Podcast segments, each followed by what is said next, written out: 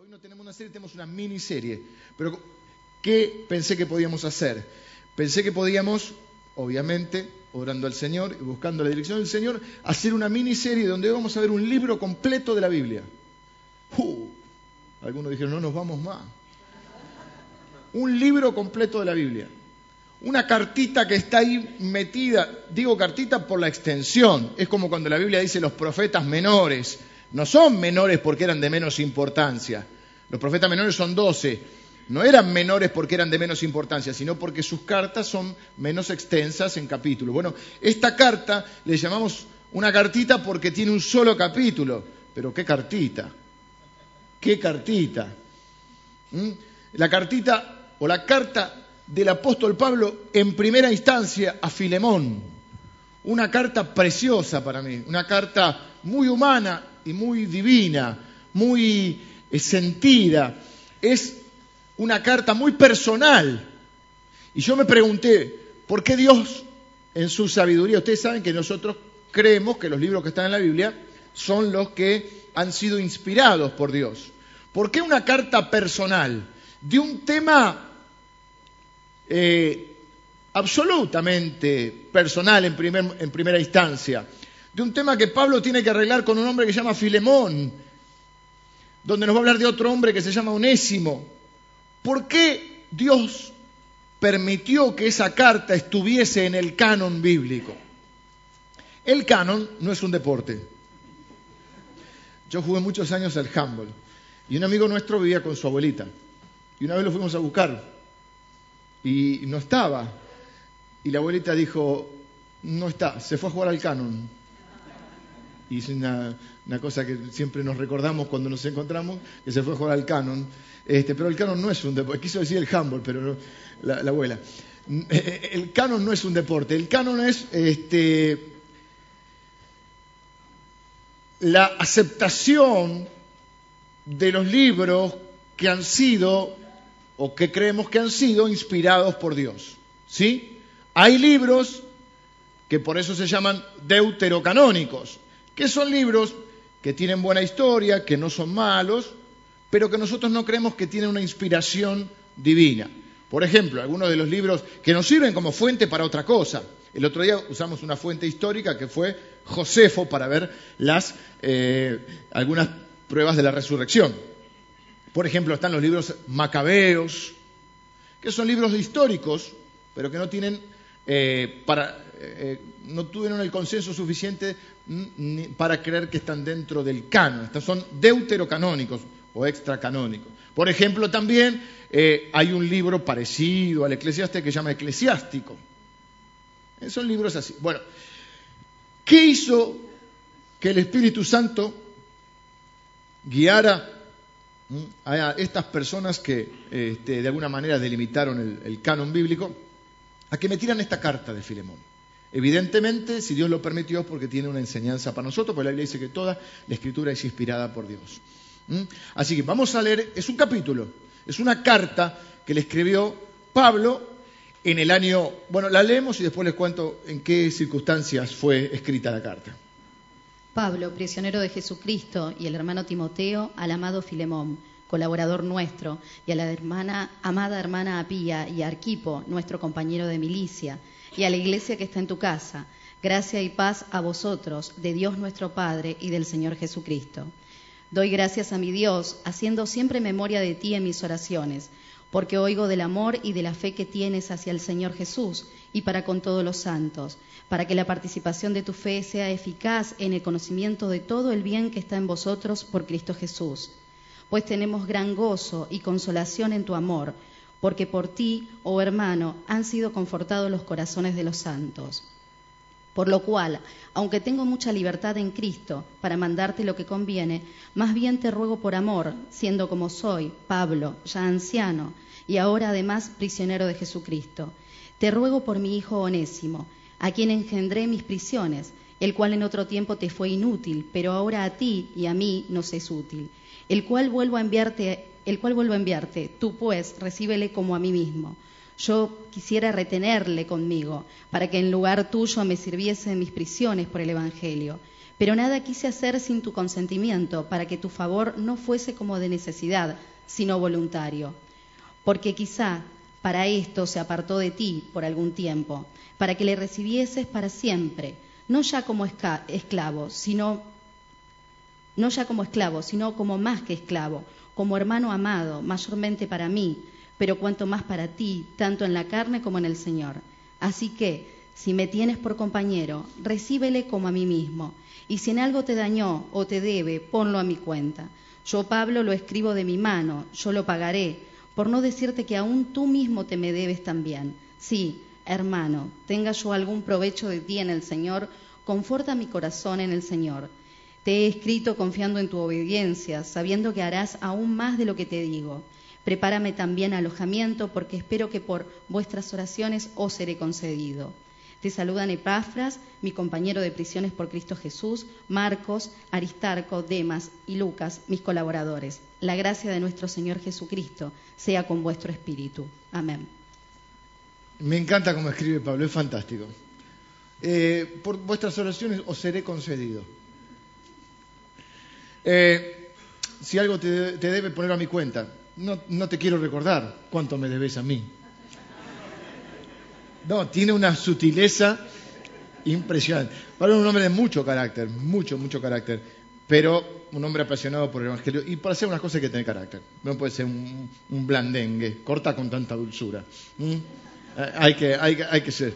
Eh, bueno, les cuento la carta. Pablo era un hombre, claro, además duro por la vida. O sea, probablemente, aunque no hay una certeza 100%, se cree que esta carta fue escrita en la tercera eh, vez que él está, digamos, preso. Él estuvo preso en Cesarea, en Éfeso y en Roma. Y en Roma algunos creen que estuvo preso dos veces y que esta podría ser la primera prisión. Algunos creen que fue una sola y que después eh, terminan, lo terminan matando a, Pablo. Y otros creen que está preso, luego pudiera haber estado libre cuatro o cinco años. Y algunos creen que llegó hasta España con el Evangelio, era su deseo, pero eh, no hay una confirmación exacta. Y que luego sí, entonces este, lo, matan. La carta, eh, yo por lo que más hay consenso hay, y bueno, este, no soy un erudito en esto, se, cree que fue escrita allá por el año 60 después de Cristo. Pablo habrá nacido entre el 5 y el 10 después de Cristo, así que más o menos tenemos la edad de Pablo. Él está en una prisión domiciliaria, a él lo acusan, no se sabe bien de qué lo acusan, son esas cosas eh, medias extrañas, de que estaba en contra del... todo una acusación de los mismos liderazgos religiosos que, que no lo quería. Él era ciudadano romano, era un hombre de, una buena posición económica, un hombre muy preparado, además, este, este, un hombre que se había preparado mucho en la palabra. En mi pensamiento personal, yo creo que él es el autor de Hebreos, no hay una, tampoco nadie lo puede asegurar, pero creo que nadie como él, o alguien eh, relacionado con él, por el, conocimiento que hay de todo el, el, tema hebreo, algunos dicen que podría haber sido Bernabé, pero bueno, que está la influencia de Pablo en esa carta sin duda, había estudiado con Gamaliel, que dijimos la otra vez, mencionamos como uno de los grandes sabios y maestros eh, rabínicos. Recuerden que el Evangelio nace en el ámbito judío, el mismo Jesús era judío. Y él entrega todo por el Señor. Él perseguía a los cristianos pensando que los cristianos eran unos farsantes. Se le aparece el Señor a uno de los, no sé si recuerdo otro caso, ya después de ascendido, creo que es el único que se le aparece, bueno, a Juan en el Apocalipsis. Se le aparece en el medio de, un viaje que él estaba haciendo a Damasco, le dice, le dice, ¿por qué me persigues? Él se, ¿con quién eres? Se convierte, queda ciego, va a casa de Ananías, recupera la vista, está 11 años en Tarso preparándose y luego al principio nadie se quería juntar con él, porque nadie confiaba en él, porque él había perseguido a los cristianos, algunos le tenían miedo, otros le tenían bronca. Conclusión, él comienza a, a ejercer un ministerio y él llega a decir todo el mundo conocido lo he llenado del Evangelio de Cristo. Pero eso le causa problemas y está preso. Él, como es ciudadano romano, además, no lo podían tratar tan mal como a otros. Él apela al César y entonces va a Roma. Y en Roma está en una prisión domiciliaria. Le, le conceden la prisión domiciliaria. Algunos creen que encadenado a un soldado romano a las 24 horas. Que está con cadena así porque la Biblia menciona sus cadenas. Que está custodiado por soldados romanos también. Eh, no sé exactamente en este momento, creo que he leído alguna vez eh, que estaba además encadenado al soldado romano, pero las cadenas las tiene, porque lo menciona en algún momento, se mencionan sus cadenas. Eh, pero como él alquila esa casa, tiene mm, en los propósitos divinos y él como no hay nada que lo detenga, él puede recibir en la casa a quien quiera. Y él usa esos dos años, creemos que fueron dos años, para predicar el Evangelio. Fin del libro de los Hechos menciona algo de esto. Entonces, allá por el año 60, a los 50 y algo de años, él está dos años predicando el Evangelio en esta ciudad. Esta carta se escribe, se le escribe a Filemón. Filemón es un hombre rico. Él lo trata de compañero, así que o es un líder religioso o es un pastor. La iglesia funciona en su casa, antes las iglesias funcionaban en casas. La iglesia funciona en su casa. Lo menciona Epafras, miren esos nombres tan lindos que le... Bueno, quiero aclararle que él está en Roma y la carta se le escribe a Filemón que está en Colosas. Vieron que está la carta a los colosenses. Bueno, la carta a los colosenses y la carta a los efesios parece que se son las cartas que, se conocen como las cartas de eh, paralelas, digamos, que están en prisión. Las llevan juntos. Y esta carta también. Es más, esta carta la va a llevar el propio Onésimo. Se cree que esta iglesia la, fundó Epafras la, plantó. Hay una frase muy linda que utilizan los americanos, que me gusta, que es la plantación de iglesia, porque lo que uno planta es lo que da fruto, ¿no? Y esta iglesia la plantó Epáfras. Entonces, funciona en la casa de Filemón.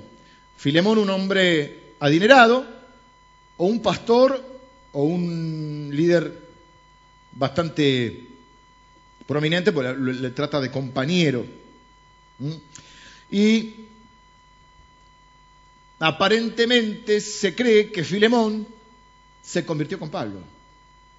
Por eso le dice, tú me debes, en alguna manera, para no andar mencionando. ¿eh? Pudiera haberse convertido con Pablo en Éfeso. Esto es para ponernos en situación. Es una carta conmovedora, muy humana, muy linda, muy divina. Le habla de un tal onésimo que no es otra cosa que un esclavo fugitivo. ¿Vieron esas películas de El fugitivo? Que hay varias, desde antes, desde hay una de Paul Newman, ya nos vi, ah, todos se hacen los jóvenes acá. Yo solo la vi, la de Paul Newman, que está el indomable y hay varias de esas, el indomable que se escapa y se escapa. Y son películas que estás todo el tiempo agotado, terminás agotado. ¿Viste? Se escapan los perros, siempre hay unos perros que te siguen bajo el agua, eh, te roban. ¿Nunca pensaste que, o nunca soñaste esas cosas? Eh? O bueno, si ¿qué haría yo acá? Y le robo la ropa al, no, mejor le robo la ropa a una, a una, con todo respeto, a una vieja porque me he visto de vieja y no me van a reconocer. Eh, bueno, una cosa sí. Y él vive siendo un fugitivo. Ahora podemos ver. pero eran cristianos tenían esclavos. Bueno, eso es difícil de explicar, pero es la época y es de lo que vamos a hablar. ¿eh? Había esclavo y esclavo. Esta es una carta que a usted y a mí nos tiene que llenar de esperanza. La primera eh, pensamiento rápido que me viene a la mente cuando veo esta carta que Dios permitió que esté en el canon es que Dios no hace diferencias entre las personas. ¿Eh? como dice Moni, hermana de la iglesia, Dios no tiene preferidos. Hay algunos que lo prefieren a Él. Esa es la diferencia, pero Dios no tiene preferido. Y eso me, tendría que llenar de esperanza a todos, porque ser un esclavo, pongámonos en situación, ser un esclavo en ese momento era alguien que no le importaba a nadie. No tenía derechos, era una, cosa, una mercadería. Se compraban por dos mil dólares a, veinte mil dólares, como si compras un auto. Hay gente que quiere más el auto que a lo que se quería un esclavo. No este, tenían absolutamente ningún, ningún, ningún derecho. Sin embargo, la Biblia, o el Señor en su palabra, nos deja la historia de este esclavo. Es como cuando el Señor dice que hay una fiesta en los cielos porque un pecador se arrepiente. Y a veces nosotros decimos, no, se convirtieron. No, tenemos, nada más que de Semana Santa tenemos 25 contactos, 25 tarjetitas. Y yo decía, es 25, pero a 25 por mes nos va a llevar mucho tiempo. Pero dice la Biblia que hay un, por uno hay fiesta en los cielos. Por uno vale la pena. Y así nos muestra lo que, lo que va. Entonces, quizás muchos de ustedes piensan que no son importantes, que no le importan a nadie, pero aquí la Biblia nos enseña que no importa ni, tu historia, ni dónde naciste, ni en qué condiciones, ni, ni, cuál es tu educación formal, ni cuáles son tus posibilidades económicas, ni en qué eh, escalón de la escala social o económica que la sociedad pone estés o estuviste, para Dios sos importante. Porque no había nadie más entre comillas, insignificante en el imperio romano que un esclavo. Hasta lo podía matar sin razón. No voy a explicar todas las razones por las que podías eh, ser esclavo, pero cuando eras esclavo no valías nada. Pero a Dios no le importa nada de eso. Dice la Biblia que a Dios lo que le importa es una nueva creación. Que en Él no hay judío, ni griego, ni esclavo, ni libre, ni hombre, ni mujer, que es lo que le importa, es una nueva creación. Lo único que le importa a Dios es si vos sos capaz de entregarle tu corazón y de confiar en Él. Él está en Roma, Pablo, Colosas, la ciudad de Colosas queda en Grecia, son unos 1.600 kilómetros en barco. Ahí, de ahí sale Onésimo. Pero quiero que tengas esta idea y que esta idea te pueda dar la esperanza. ¿Sabes por qué Dios nos trata igual a todos? Bueno, primera razón, porque nos ama a todos, es verdad. Pero además porque delante de Dios, de alguna manera, todos somos esclavos.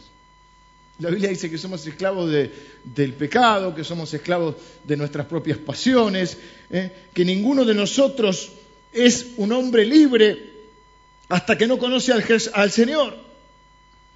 Que la peor prisión es la del alma y la del corazón. Por eso dice Juan 8, eh, a partir del 31, si el Hijo os libertare, seréis verdaderamente libres. Si permanecen en mi palabra, en mí y en mi palabra, y si yo permanezco en ustedes, conoceréis la verdad y la verdad os hará libres. Y hoy vamos a hablar de esto.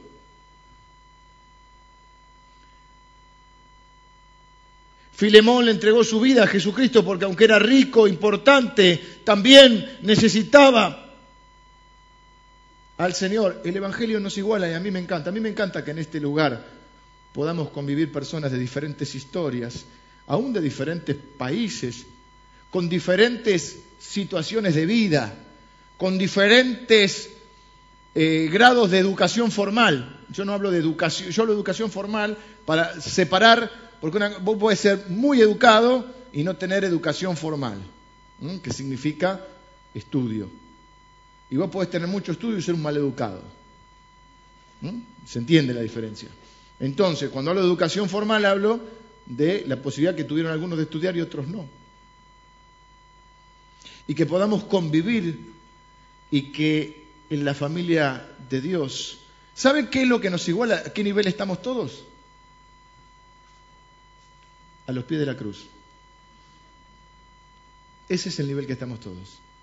Porque todos somos pecadores, porque no hay justo ni un uno. Porque Dios nos ama por igual y porque Él murió por todos. ¿Mm? Y entonces, tanto para Filemón, el hombre rico, importante, que sí tenía eh, consideración social, o estaba en la consideración social, y Onésimo que no le importaba a nadie, aparentemente. Onésimo le robó, compró un pasaje de barco y huyó a Roma. Tengo que ir acortando. Quizá estaba enojado. Quizá dijo, nadie más me va a hablar así en la vida. Capaz se enojó con Filemón. No aclara los motivos. Quizá estaba harto de su vida. Quizá estaba harto de estar harto. Nunca estuviste harto. Quizá, estaba harto de sí mismo. Nunca estuviste harto de vos mismo. Yo sí. Y digo, yo necesito cambiar de vida. ¿Quién dijo alguna vez, yo no puedo seguir así?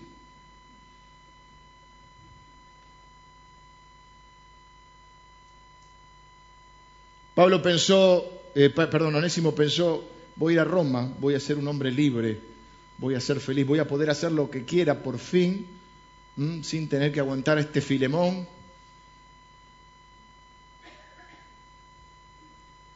Voy a tener una vida nueva.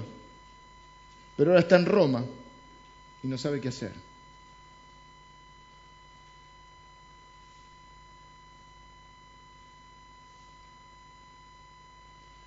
Pablo está preso, perdió su libertad, aparentemente. Está en Roma, como les dije, encadenado, en una prisión domiciliaria. Su futuro no pinta bien. Pero nadie puede detener a Pablo. Y Pablo empieza su carta como se presenta en algunas ocasiones, en varias ocasiones, y él dice, yo soy prisionero, pero yo soy prisionero de Jesucristo. Yo no soy prisionero del imperio romano, yo no soy prisionero de Nerón, yo no soy prisionero de las circunstancias, yo soy prisionero de Jesucristo. Que en otras palabras soy un hombre libre. Yo creo que en esta frase, prisionero de Jesucristo, creo que esta frase a muchos de ustedes les va a traer paz y esperanza. Ahora lo voy a explicar. Pero esta frase, subrayelo y si tiene un flúor. No es flúor, flúor es para los dientes, ¿sí? Flúor es lo que se usa, eh, que tiene el cepillo de dientes. El, que marca es flúor. Yo digo porque capaz que nadie se anima a decírselo y usted anda diciendo flúor y queda mal. Entonces, como acá puedo decir cosas, dice el pastor Javi que yo puedo decir cosas de acá, ¿eh? que tengo más, este, como que tengo más este, protección, digamos, ¿no? Entonces yo digo esto así, a la general, pero alguno lo agarra y dice, yo estoy diciendo flúor y quedo mal. Claro, es. Flúor es los dientes, ¿sí? Bueno, vamos de vuelta, vamos con esta frase. Quiero que eh, comprendas esta frase porque te va a ayudar con un montón de cosas feas que, te han sucedido o que te están sucediendo en la vida. Pablo está preso. Él no sabe por qué está preso. Hay cosas que nos pasan que nos pasan que no sabemos por qué nos pasan. ¿Se merece estar preso? No lo sé, no creo, no lo puedo asegurar. Evidentemente, por lo que estaba preso, no. Pero alguno podría decir, bueno, pero fue una disciplina del Señor porque Pablo hizo algo. Bueno, no lo sé. No creo que mereciera estar preso, pero está preso.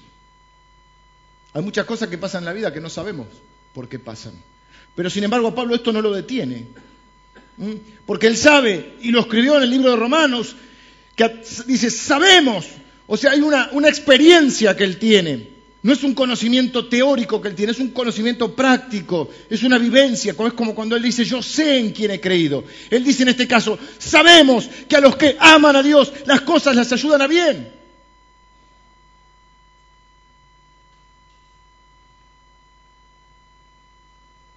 ¿Y por qué permite algunas cosas? No lo sé. A veces la gente te nos pregunta, ¿eh? o buscan en los pastores o en algún referente espiritual, que expliquemos o interpretemos una situación que no sabemos por qué. Y yo soy de los que no intenta explicar lo que no sé. Y no soy de los que tiene que defender a Dios porque Dios no necesita que lo defiendan. Dios necesita testigos, no defensores.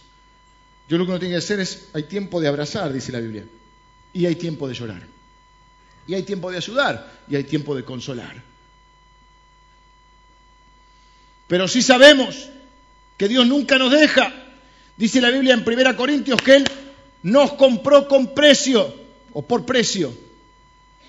Somos de Él, dice la Biblia. Si vivimos, para Él vivimos. Si morimos, para Él morimos. Sea que vivamos o que muramos, de Él somos. Y me encanta esa frase. Somos de Él, somos de Cristo.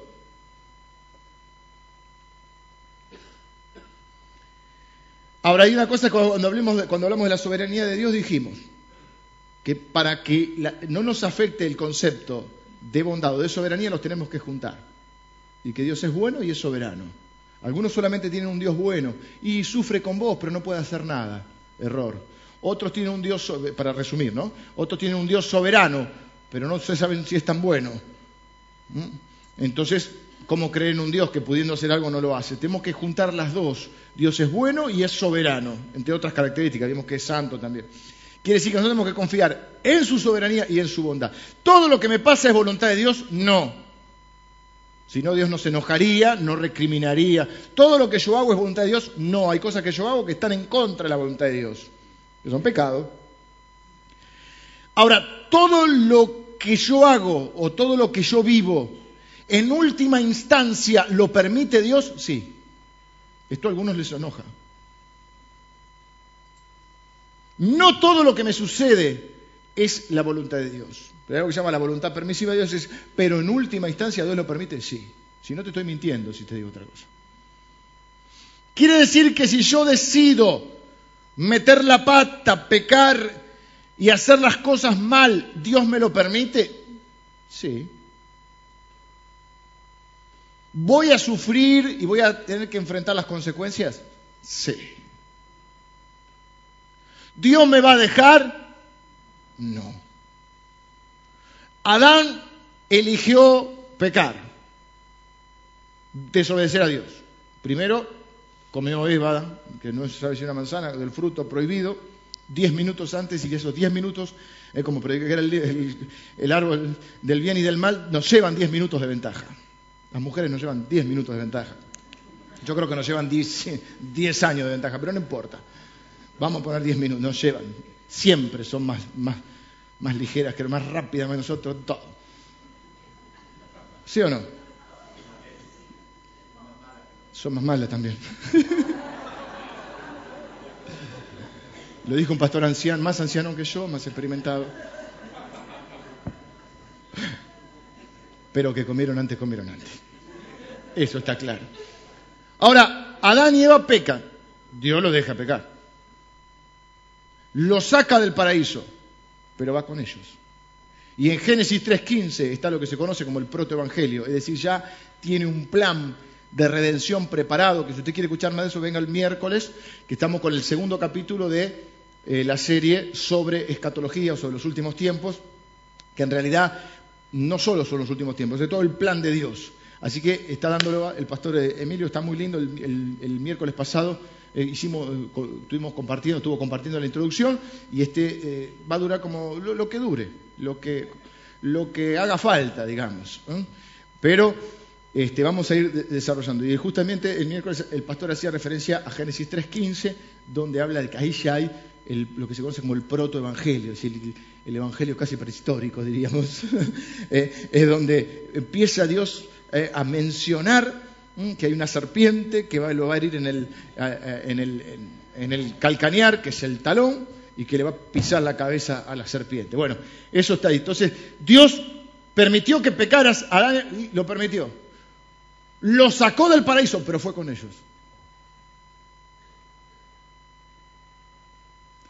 ¿Era el deseo de Dios que estuviese preso Pablo? No sé. De, de todo saca algo bueno. Digamos, era la idea original, qué sé yo. ¿Lo permitió? Sí. Si Él no lo permite, no, Él es soberano. O sea, la última palabra la tiene Dios. ¿Se lo merecía? Creo que no. Entonces, ¿por qué esta frase puede servirte si estás viviendo algo feo o te pasó algo feo en la vida? ¿Por qué? Porque son las preguntas que nos hacemos nosotros. Pastor, yo no merecía esto. ¿Por qué a mí? ¿Por qué tengo que escuchar en este momento a otra gente que dice cuán bueno es Dios, cuántas bendiciones le da? Y acá parece que no pasó. Por acá no pasó la bendición. ¿Por qué tengo que escuchar que personas dan testimonio de prosperidad y yo no puedo salir adelante? No falta el que viene y te dice, ¿por qué no tenés fe? Esa es la explicación. Dios es perfecto, el problema sos vos. Eso es verdad que el problema soy yo, pero lo de la fe y no la fe es relativo. Porque entonces eh, Pablo no tendría que estar preso, eh, todos tendríamos que este, estar siempre sanos, ricos y famosos. Vos podés amargarte, que es lo que hace mucha gente, culpar a Dios. Alguien tiene que tener la culpa. Vos fíjate que llovió, no había parado de llover y ya estaban buscando al culpable. Si Macri, si Scioli, si Cristina, si el Papa, no el Papa no, pobre, pero eh, le echaban la culpa a todo el mundo. Que las hay, las hay. Que responsabilidad las hay. Pero fíjense que era el, la reacción inmediata. Entonces buscamos, nos resentimos y alguien tiene la culpa. Algunos no les da porque ya son creyentes, enojarse con Dios, echar la culpa a Dios, algunos le echan la culpa a Dios abiertamente, otros lo hacen veladamente, no entiendo por qué. Dicen, viste, y bueno, no sé por qué Dios permite en eso, hay algo de reproche y si no el pastor, porque alguien tiene la culpa y el pastor está ahí y el, que tenemos a mano, el pastor tiene la culpa. Me cambio de iglesia porque el pastor no tiene fe. Ah, porque te dijeron que vos no tenías fe. Te voy a decir, no, no, yo, yo sí tengo, el pastor no tiene fe. Te cambias de iglesia. Voy a ir a una donde me digan que si lo declaro todo va a ir bien. Pero pasa el tiempo y todo sigue igual. Declaralo, coche nuevo. Pero la batata no arranca. Y yo veo que los demás dan testimonio, pero yo sigo. Casa nueva, pero la mía tiene un metro y medio de agua, dice el otro. Esposo nuevo. ¿Cuántas dicen amén? Y todo sigue igual, porque el problema no está afuera. Lo que nos enseña esta carta es que el problema está dentro. Yo no sé por qué pasa lo que pasa. Pero dice la Biblia que aún los cabellos de tu cabeza no solo están contados, Dice que no cae uno sin que Dios lo note y lo anote. ¿Te imaginas la computadora que debe tener, no? No voy a hacer el chiste fácil, así que voy a seguir adelante. Pero tenés que encararlo como encaró Pablo. Tenés dos. Entonces, culpás a alguien y vivís cambiando de iglesia o de esposo o de, o, de, trabajo o de lo que fuera porque alguien tiene que tener la culpa y entonces buscás siempre ¿eh? cambiar lo externo para que cambie lo interno, pero es al revés, tiene que cambiar primero lo interno para que cambie lo de afuera. ¿Así? ¿Lo dije bien? Entonces tenés que encararlo como Pablo. Mira, voy a decir algo que no sé, no sé si se escucha muchas iglesias hoy. No digo que yo sea este, original, digo que por ahí no es la corriente más eh, eh, popular.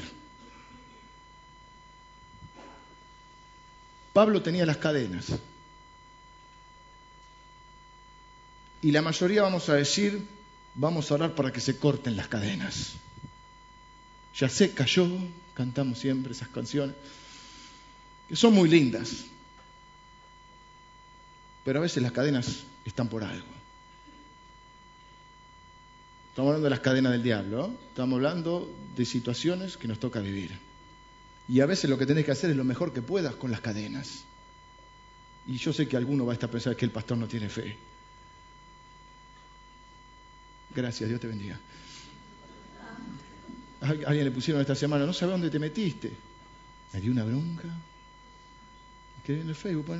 Yo iba a poner, si usted quiere, tiene su opinión, pónganla en su Facebook, no en el nuestro. Pero bueno, lo perdonamos, lo bendecimos y lo borramos. Sí, sí, tampoco, ¿qué querés? ¿Qué quiere que haga? tampoco pegame que me gusta. No sabes dónde te metiste. Ah, bueno, me conocés, quisiera conocerlo. Estoy dispuesto a dar una entrevista si quiere. Si alguien lo conoce, estoy dispuesto a dar una entrevista. Lo digo en serio, no lo digo en broma. No le voy a pegar ni pelear. Estoy, estoy... No, en serio, en serio, quiero, porque eh, si no me conoces, hablas de mí y no me conoces. Bueno, eh, sigamos. ¿Dónde nos quedamos? Las cadenas. Debería, si yo tengo cadenas, ¿yo debería orar para que el Señor me corte las cadenas? Sí. ¿Puedo? Sí. ¿Tengo el derecho? Sí. ¿Debería? Yo creo que sí. ¿Dios puede contestar que sí? Sí. ¿Puede contestar que no? Sí. ¿Puede decirme bástate mi gracia? Sí. Le dijo a Pablo. ¿Puede decirme más adelante? Más adelante. ¿Puede decirme tengo un plan mejor? Sí, o tengo un plan con esto. Sí, puede ser lo que quiere porque es Dios. Entonces no es tan así como si vos tenés fe y lo declarás. Esto es como decía el nene, si vos te encaprichás y haces suficiente capricho, Dios te contesta. Eh, tu papá te contesta. No. A veces, Sin ir más lejos, ayer no fue capricho porque la verdad me asombró su buena reacción. Le expliqué a mi hija un no que le, que le di, o que le dimos, se lo explicamos, le dimos las razones, no fue un no arbitrario, mira, por esto, por esto no te conviene, tenés que hacer esto, esto, lo otro, tenés que asumir esta responsabilidad, pa, pa, pa. Me encantó cómo reaccionó. A veces puede reaccionar mal porque es una chica, y a veces los grandes reaccionamos mal y nos encaprichamos. Entonces, yo no estoy en contra de la fe ni de orar por las necesidades, ni por liberación, sanidad o lo que fuera. Digo, es que Dios es Dios y puede contestar como quiera. Porque si no caemos en el pecado original que no fue ni el sexo ni la manzanita, fue querer ser como Dios. Si comés de este árbol o de este fruto, serás como Dios y no sos Dios. Entonces, a veces, bueno, Pablo dice, yo tenía esta enfermedad, no se sabe si tenía un problema en la vista o en la piel que era algo, parece que era desagradable, si ustedes no me rechazaron por la prueba que había en mi cuerpo, tres veces sobre esto, tres veces le pedí a Dios, y el Señor me contestó las tres veces, bástate mi gracia, mi poder se perfecciona en tu debilidad. Entonces yo tengo un Pablo que es indetenible, no sé si existe la palabra, pero es indetenible, no lo puede detener nadie, porque no lo puede detener una enfermedad, porque no lo puede detener la falta de los bienes que tenía, porque no lo puede detener que haya perdido su prestigio o el afecto de mucha gente, no lo puede detener ni siquiera que esté preso, a una persona así, no lo puede puede tener nada. Él dice, yo sé en quién he creído y yo creo en Él y le voy a servir cuando esté sano y cuando esté enfermo, cuando tenga cadenas y cuando no tenga cadenas, cuando tenga plata en el bolsillo y cuando no lo tenga. Por eso escribe la famosa frase, todo lo puedo en Cristo que me fortalece. Entonces no siempre, no siempre es declaralo, Pepe, declaralo. Vos podés orar, sí, Señor, cortame las cadenas. Y el Señor te va a decir, y voy a decir, no me contestó, sí, te dijo que no, que por este tiempo no, por dos años vas a estar ahí. En este caso, con la película, con ya vista, con el diario del lunes, entendemos que el Señor usó esas cadenas y ese, entre comillas, exilio o traslado de Pablo a Roma para que predicara el Evangelio en Roma. Y una flor de iglesia ahí en Roma. Oía. Y, todas las, y la carta a los romanos, que es la que casi nos hace protestantes a nosotros. ¿eh? O sea, Lutero, para que usted entienda, cuando se llama el cisma, lo, que leyó Lutero fue Romanos. Redescubrió Romanos. Romanos está basada en la teología protestante, por así llamarlo, o reformada.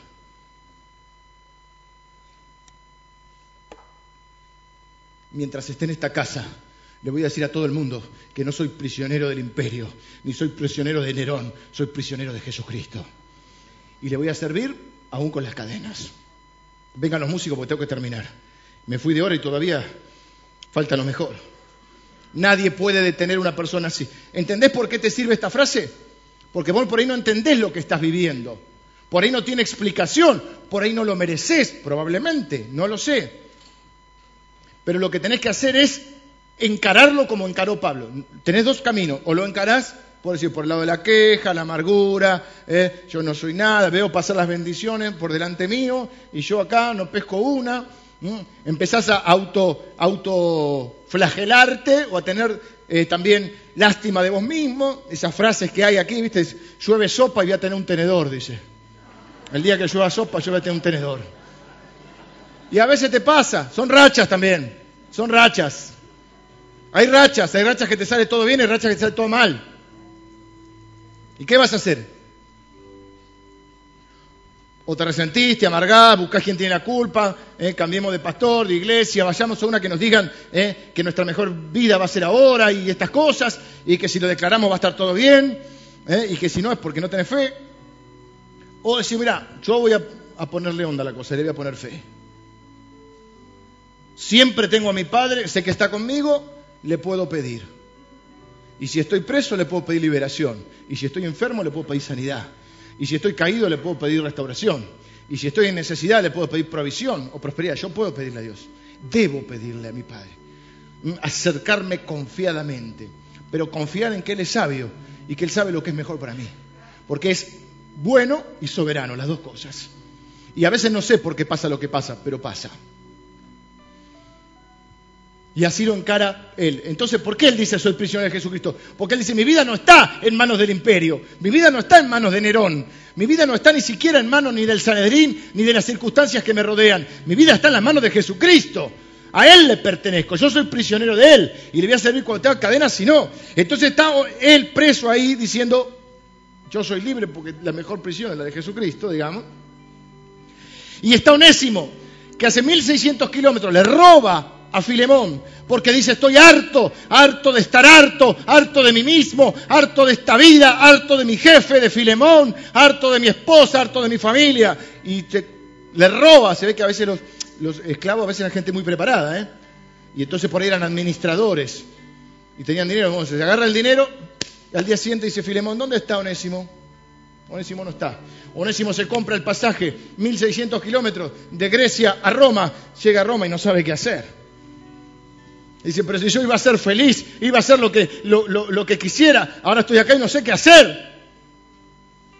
Porque el problema no está afuera, el problema está dentro. Y algunos de ustedes dicen, si yo me comprara una casa en la montaña, yo sería feliz. ¿Sabes cuál es el problema? Que en la casa de la montaña vas a vivir vos. Y vos seguís siendo el mismo. Dice un, locutor en radio, la vida es maravillosa, lástima uno. Vas a seguir siendo el mismo, ese es el problema. Si yo cambiara de trabajo, yo sería feliz, pero el que va a trabajar en el nuevo trabajo es el mismo que trabaja en el viejo trabajo. Y si yo cambiara de esposo, o de esposo, yo de esposa, de esposo, de esposo queda peor todavía, ¿no? Pero es un ejemplo general que estoy. Entonces sí, porque el problema es mi esposo, mi esposa. No, el problema sos vos. El problema soy yo, el problema está dentro mío. Onésimo no sabía qué hacer, ni qué decir, ni a dónde ir. Encima está con miedo. Está con miedo, ¿sabes por qué? Porque es un fugitivo. Como en las películas lo miran y él mira para abajo. Hace así con la mano porque cree que todo el mundo lo va a descubrir. Y muchos viven como fugitivos, tratando de dar una imagen, porque creen que los demás si no van a descubrir que ellos en su corazón son infelices o amargados. Pero se acordó, mejor dicho, el Espíritu Santo le recordó que había un hombre llamado Pablo, él no lo conoce personalmente, pero yo pienso que él escuchó en la casa de Filemón. Es más, yo creo que Filemón le habló de Dios, pero cuando vos estás mal no querés que te hablen de nada. Y no le dio importancia. Y aparte no sé si los hechos de Filemón respaldaban, porque las de Dios tenés que respaldar con hechos, no lo sé. Quizás sí, quizás Onésimo estaba mal, pero escuchó de Pablo. Sabe que a esta altura Pablo es un hombre conocido. Sabe que está preso ahí. Y entonces de alguna manera, porque Pablo dice, lo, engendré en mis prisiones. Yo no sé cómo, cómo pudo ser, pero vamos a pensar que pudo ser así. Es un juego, las verdades bíblicas no las estoy cambiando, pero estoy tratando de entender la situación. ¿Cómo podría haber sido? Quizás llegó un día, como te dije en las películas, tratando de que no lo reconocieran, a la casa de Pablo. Yo me imagino que en la casa de Pablo había mucha gente porque él predicaba día y noche. Y predicaba largo. Un día uno se quedó dormido en la ventana, se cayó y se murió. Así que ojo con dormirse. Y, escuche, yo no sé si eran las 6, 7 de la tarde. Yo me imaginaba esa hora, pero, pero son 12 menos cuarto y capaz que llegó a las 12 menos cuarto. O a las 11. Y llegó y entró y yo no puedo despegarme de quién soy. Entonces, hay algunos que hubiesen venido y se hubiesen sentado en la primera fila. Porque cada uno es diferente. Y yo creo que no, creo que Onésimo se apoyó en la columna de allá, en un rincón, ni se sentó. No sé si cantaban, si adoraban. Se queda paradito ahí, lo ve a Pablo Dicen que Pablo no era muy alto, pero lo ve. Escucha la cadena. Y lo escucha Pablo que dice, yo soy prisionero de Jesucristo. Y escucha la palabra decir, si el Hijo os libertare, seréis verdaderamente libres. No hay otro nombre bajo el cielo. Esto lo dijo Pedro, pero no importa. Pero lo citó a Pedro. No hay otro nombre bajo el cielo dado a los hombres en el cual podamos ser salvos. Y ahí cita Romanos y dice, pero si confesares con tu boca que Jesús es el Señor y creyeres en tu corazón que Dios le levantó de los muertos, serás salvo. Y más abajo, sigue leyendo el mismo capítulo de Romanos, dice, porque todo aquel Todo aquel que invocare el nombre del Señor Jesucristo será salvo.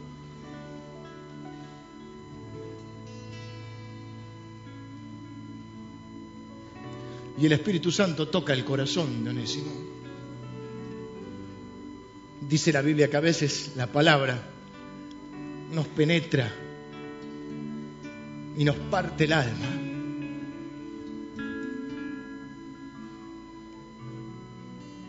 Y Onésimo sabe que eso es para él.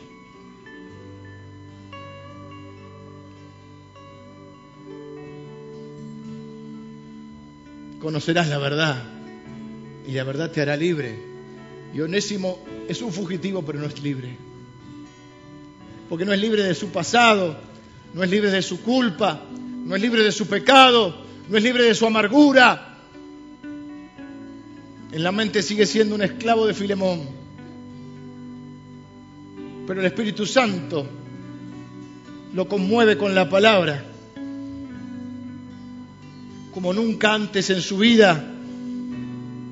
Y de repente siente como si, si una mochila de 100 kilos le sacaran de encima. Y yo creo que hay al lado de la columna se arrodilla.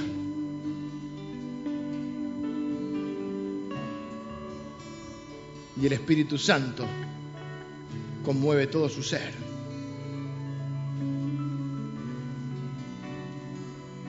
Nadie lo nota, el tipo está allá atrás.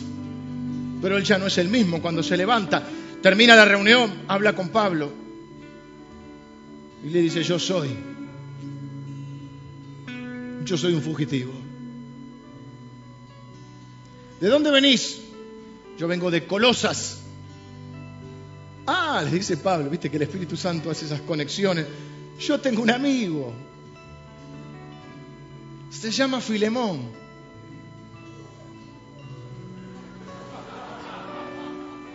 El Espíritu te hace así, cuando te convertiste empieza a dar como cuchilladas pero santas, ¿viste? Y, es como que de golpe lo que antes hacías sin culpa, ahora te, parte la, la cabeza porque no sos el mismo.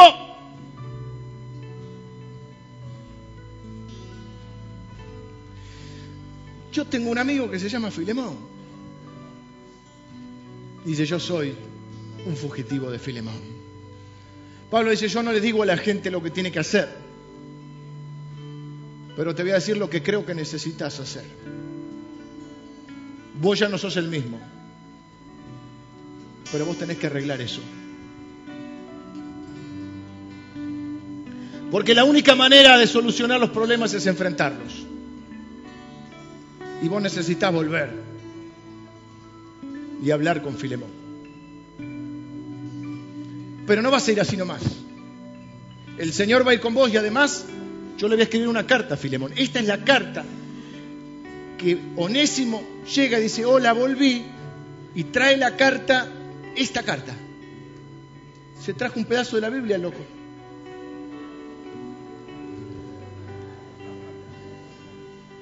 Y antes de cualquier cosa lee la carta. Y en la carta Pablo le dice, no es el mismo. Se parece, pero no es el mismo.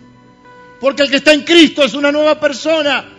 Y las cosas viejas pasaron y todas son hechas nuevas. No es el mismo tiene la misma pinta, pero tiene otro corazón. Y te recuerdo, Filemón, que vos tampoco sos el mismo. Si algo te dañó, mira que, que, claro que lo. Si algo te debe, ponelo a mi cuenta. Yo lo pagaré por no recordarte que también me debes. Pero quiero que lo hagas voluntad. Fíjate, es una...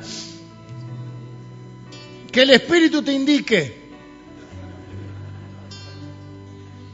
A veces funciona, a veces no. ¿eh? A veces le decía a la gente que el Espíritu te indique el Espíritu no indica nada.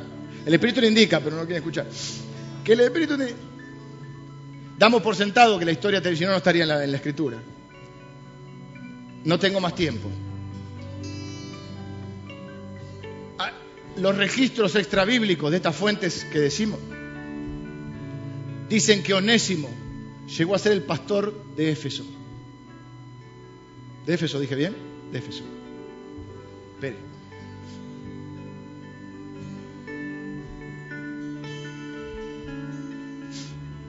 Creo que Éfeso. Si no es Éfeso, es Colosa, pero es Éfeso. Llegó a ser el pastor, obispo de Éfeso. Se lo nombra en alguna otra carta, un colaborador del Evangelio. Así que él llegó a ser libre. Pero ven lo que te quiero decir en esta carta, que Dios te ama como nadie te ha amado jamás. Que no, lo, es cierto que Él se haya olvidado de ti. Que no tengo explicación por qué pasa todo lo que pasa. Que no sabemos si lo merecemos o no, pero es la vida. Y que tenemos dos caminos, amargarnos, resentirnos,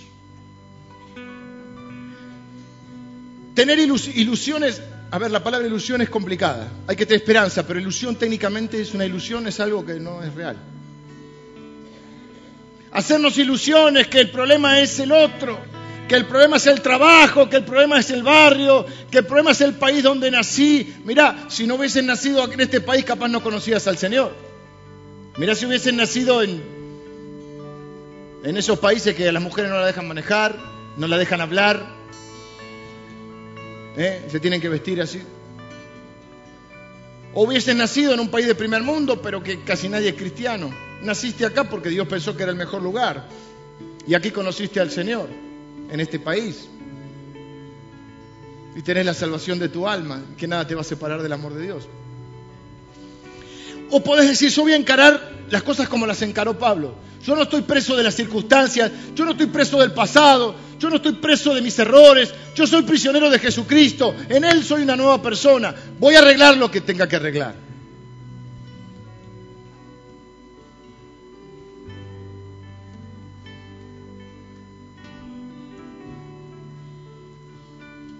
Entonces, por primera vez en toda su vida, Onésimo sintió que era un hombre libre. Oramos. Señor, te doy gracias por tu palabra, Señor, por esta pequeña porción en cantidad de, de palabras y de versículos, pero grande en contenido, y en verdades espirituales. Gracias Señor, porque cada uno de nosotros es valioso para ti. Señor, porque no cae un cabello de nuestra cabeza sin que tú lo notes y lo anotes. Porque hemos sido comprados por la sangre de Cristo. Y nada ni nadie nos arrebatará de tu mano. Señor, gracias por estar con nosotros día y noche, todos los días de nuestra vida, cuando lo sentimos y cuando no lo sentimos, Señor. Gracias porque nunca nos dejarás ni nos desampararás. Señor, gracias porque aun de lo malo haces algo bueno. Gracias porque podemos aprender de tu palabra y de, lo que vivimos. Señor, si hay alguien aquí que está amargado, resentido, desanimado, alguien que se siente mal porque está viviendo alguna cosa fea, Padre, no permitas que la amargura se aloje en su corazón. Padre, que tu Espíritu Santo le hable ahora directamente a su alma. Que pueda sentir que tú estás en control que nadie lo arrebatará de tu mano, que no está preso de las circunstancias, ni de ninguna persona, que no está preso de su pasado ni de sus errores, que si está en Cristo le pertenece a Él y solo es prisionero de Él. Señor, que nadie viva con la falsa ilusión, que porque cambie algo de su exterior vaya a cambiar su corazón. La única respuesta es Jesucristo. Señor, yo no tengo la respuesta.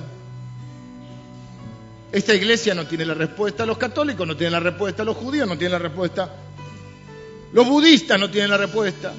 Jesucristo tiene la respuesta para nuestra vida, Señor. Él es la respuesta. A nuestra alma herida, a nuestra alma esclava. Señor, yo te doy gracias por tu palabra. Gracias por ese día glorioso en que cada uno de nosotros te conoció.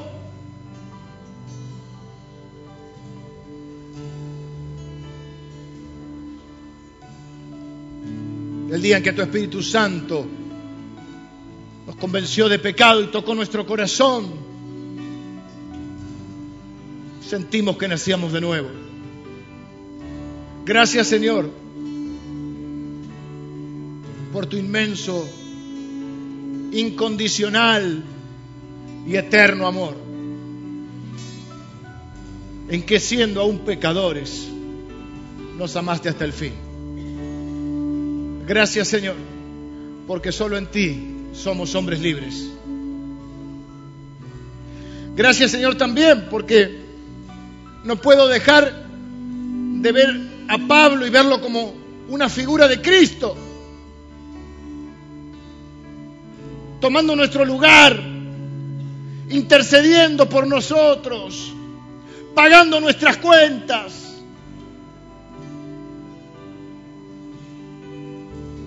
Señor, gracias por tu palabra que ha hablado nuestro corazón en esta mañana. Oro en el nombre de Jesús. Amén.